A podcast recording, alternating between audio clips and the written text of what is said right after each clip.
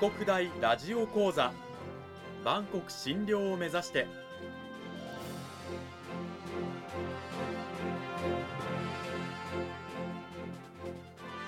番組タイトルにある万国診療とは世界の架け橋を意味する言葉です。この番組はアジアの十字路に位置するここ沖縄にある沖縄国際大学で日々どのような研究や教育が行われているのかを発信していく番組です。案内人はラジオ沖縄アナウンサー小橋川響が務めます。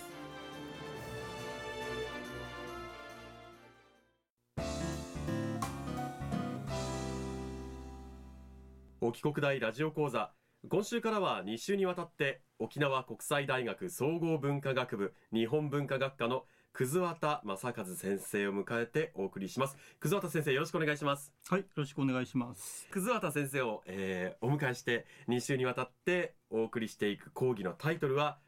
古典に親しむということであのまず内容に入る前にあの葛畑先生自己紹介の方をお願いしてもいいでしょうか？沖縄国際大学総合文化学部日本文化学科で、えー、教えております葛畑と申します沖縄に来たのは1990年ですからもうだいぶ沖縄にいるということになります。で沖縄国際大学で日本古典文学とかあるいは日本文化論を担当しております。どうぞよろしくお願いいたします。久里先生の専門は古典ということなんですがその中でもあの今回は古事記を取り上げていくということですがなぜ古事記なんでしょうか？はい。実はですね最近の学生さんにとって神話っていうのは興味深い対象に見えるっていうことですかね、あるいはゲームの世界とかあるいは映画の世界との関連性なんでしょうか。なんか神話に対する関心が高いような気がしておりまして。それでまあ古事記を取り上げて一緒に読んでおります、うん、古典というとどうも皆さんあの食わず嫌いの人が多いような気がしますね。中学高校で確かに勉強するんですけどそれはどっちかというと勉強古典文法を勉強するための入門というかちょっとあんまり楽しく勉強してないという感じでしょうかね。うん、うん、確かにあの、まあ、古典ってあの見慣れない単語であったり言葉遣いがあったりでそういうこともあって苦手意識が先行しているっていう、まあ、学生、まあ、生徒さんも少なくないのではないかと思うんですが、うん、でも古事記今回取り上げて、その魅力を我々に教えてくださるわけですよね。はい。はい、あの古典といっても実は広くてですね神話から伝説昔話実はいろんな幅広いジャンルがありますでそれを読み解くことで実は現代にも役立つところがあるんじゃないかというふうに思ってます。うん、でこの古典に親しむという講義では、まあ、中学高校の教科書には出てこない古事記の神話を読み解いてでその面白さについて考えているというところです。はい。はい、で古事記といえば、えー、712年成立したとされているいわゆる日本の誕生にまつわる神話と歴史の書物なわけですよね。はい。具体的にはどういう話なんでしょうか？はい、ちょっと内容を簡単にお話ししますと、まず最初夫婦の神様が登場します。イザナキ、あまあイザナギでもいいんですけど、イザナキ、イザナミという夫婦の神様が登場して、うん、で結婚して国生み実は日本列島をどんどん生んでいくんですね。神様が日本を生んだ。そうそう、うん、島々を生んでいく。でその後この神様をどんどんまた生んでいきます、うん、日本は多神教の国ですからもう神様無数にいるんですね。たくさんの神様を生んで実は火の神様も生むんですね。で、はい、火の神様を生んじゃうとえー、母親のイザナミはそれが元でやけどして亡くなる。面白いですね。神様なんですけど。亡くなって亡くなったらじゃあどこへ行くかっていうと黄泉の国死者の国に行くんですね。うん、それでこれは大変だっていうことで、えー、夫であるイザナキはその奥さんを連れ戻そうとその黄泉の国冥界を訪れるわけですね。この冥界訪問譚っていうんですけど、まあ、死者の国黄泉の国を訪れる話はもしかすると皆さん方、えー、知ってるかもしれませんけれども奥さんを連れ戻そうとする。でその時実は約束があるわけですよね。見てはいけないと言われて、はい、でも見てしまってその結果奥さんを連れ戻すことはできない。という話になってきます。そうですね。はい。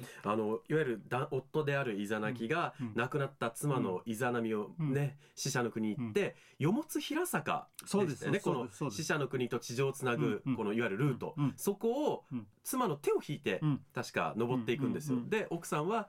地上のいわゆる生きている者たちのいるところにたどり着くまで絶対に振り返って私を見ないでねって言うんですけど、まあこのイザナギがこうこらえ性がないというか、もう愛する奥さんの顔を見たい見たいっていうことで、地上に行く前に振り返っちゃう。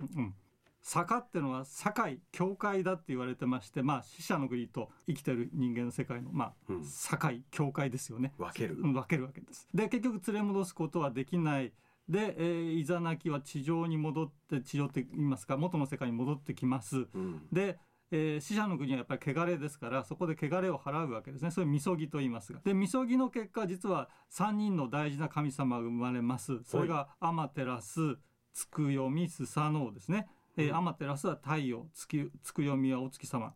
でスサノオはまたちょっと後で申し上げますが嵐の化身だったりするわけですが、うん、大事な3人の神様がそこで生まれるということになります。うん、でえー、スサノオ嵐っていうことを言いましたけども、うん、えー、まあ、ちょっと乱暴者なんですね末っ子で乱暴者っていうキャラクターで、うん、あのー、やはり嵐の化身なので気性が荒いわけですね。そうですね、うん、で、まあ、末っ子でダダをこねてお母さんのところへ戻りたいとかなんかダダをこねるわけですね。でで乱暴狼藉働いて、はい、お姉さんと喧嘩するお姉さんのアマテラスは岩とごもり要するに太陽が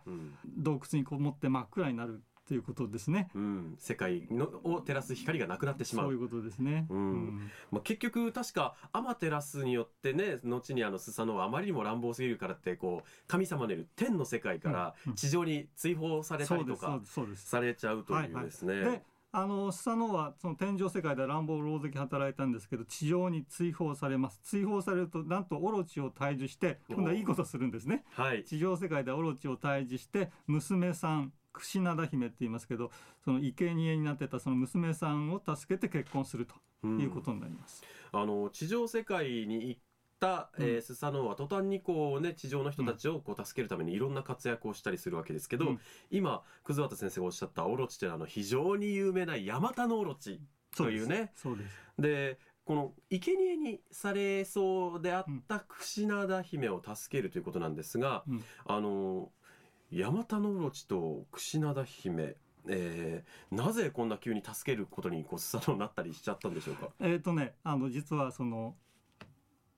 櫛灘姫はあの櫛稲田ってことで田んぼの女神様という位置づけでしょうかね、うん、田んぼを守ったんですねスサノは。なるほど、うん、ということはヤマタノオロチは田んぼを荒らす何かの比喩である、うん、そうそうそう。まあ自然現象さあの災害で自然の災害なんでしょうかね、うん、その災害から、えー、稲を守った田んぼを守ったっていうことでスサノオは地上ではいいことするわけです。うん、はい、でこの櫛灘櫛稲田姫と結婚することによってまた国づくりにつながっていくそうそうですね。ですよね。あの古事記の世界観はちょっと面白いんですけど天上世界の神様と地上の神様2種類の神様がいるんですね。うんうん、で地上にいる神様たちは、まあ、その代表が大国主さんでしょうかね。うんうん、大国主さんは、えー、少な彦名というちっちゃい神様とコンビで国づくりをやっていくということになるわけです。それでめでたしめでたしじゃないんですね。せっかく国を作るんですが、それを譲っちゃうんです。うん、天上から降りた神様に国譲りをする、えー、不思議な関係ですけれども、そういうふうに展開していきます。で、この天上の神様というのが今のこう天皇につながる、うん、えー、流れなんですよということを正当性を象徴する証明するためのお話。そうそういうことですね。しかも、うん、なんていうかこうあまりこうなんだろう人々が争うのではなく、うん、こう結婚によって、こう新たな土地を得る新たな人たちと仲間になっていくっていう流れが多いですよね。そうですね。そこもちょっと説明しますと天から降りた神様、えー、まあ高千穂の峰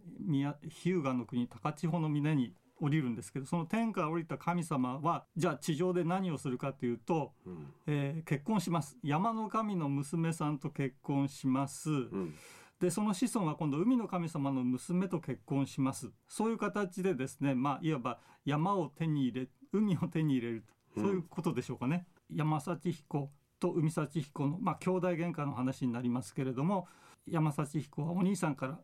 海の釣り針を借りるんですね、うん、で、えー、釣りをするわけです。釣り針をなくす。でお兄さんはそれを返せというわけですね、うん、で困ったえー、弟は海の世界にそれを探しに行く。そうすると海の神様の娘豊玉姫と言いますけど海の神の娘と巡り合って結婚するということになります。うん、でこの豊玉姫と結ばれる、うん、でまたあのさ最初のねあのイザナミの出産の話に戻りますけど、うん、この豊玉姫の出産でもちょっと面白いエピソードがあるわけで、はい、それをちょっと紹介していただきたいんですが。はい。あのこれもまあまさに見るののタブーなんですけれども出産する時私の姿を見ないでねっていうわけです。なぜかというと海の神様の娘は出産時においては元の姿に戻る。だから見てはいけないと言明するわけです、うん、ところがやっぱり見ちゃうんですね。あの山幸は、うん、あの黄泉の国のイザナミを連れ戻す時の場面にもありましたよね、うん、えー、見てはいけない、えー、鶴の恩返しと同じパターンなんですけど見るなのタブー見てはいけないと言われると人間は見てしまう。でそのために豊玉姫出産するんですけど海の世界に帰ってしまいます。これ面白いですね。こうやってはいけないことをあらかじめ提示されているのにやってしまい、うん手痛いしっぺ返しを食らうっていう話は世界中のいろんなところにね類似する話があると思うんですけれどもそういうふうにねこのまあ山幸はそういう痛い目に遭うということです。兄弟って対立する話が多いんですね。神話では。うん。で活躍するのはどっちかというと弟の方なんです。末っ子と言ったらいいでしょうかね。スサノオは末っ子でした。はい。うん、で末っ子は活躍する。なんででしょうかね。兄と弟は喧嘩したらお兄さん勝ちそうなんですけど、うん、実は末っ子の方が物語にとって神話にとっては大事。面白いですね、うん。うん、この辺りはなぜじゃあ末っ子が活躍するのかという話は、来週にまた改めて伺いたいと思います。えこの時間は沖縄国際大学総合文化学部日本文化学科の葛畑正和先生にお話を伺いました。葛畑先生どうもありがとうございました。はいありがとうございましたさて葛畑先生あの来週は兄と弟いわゆる兄弟喧嘩なんかが起こった場合末っ子が活躍する話が神話には結構多いということなんですけれどもそれについてなぜなのかということを聞かせていただけるわけですよね。はいそれから現代につながる古典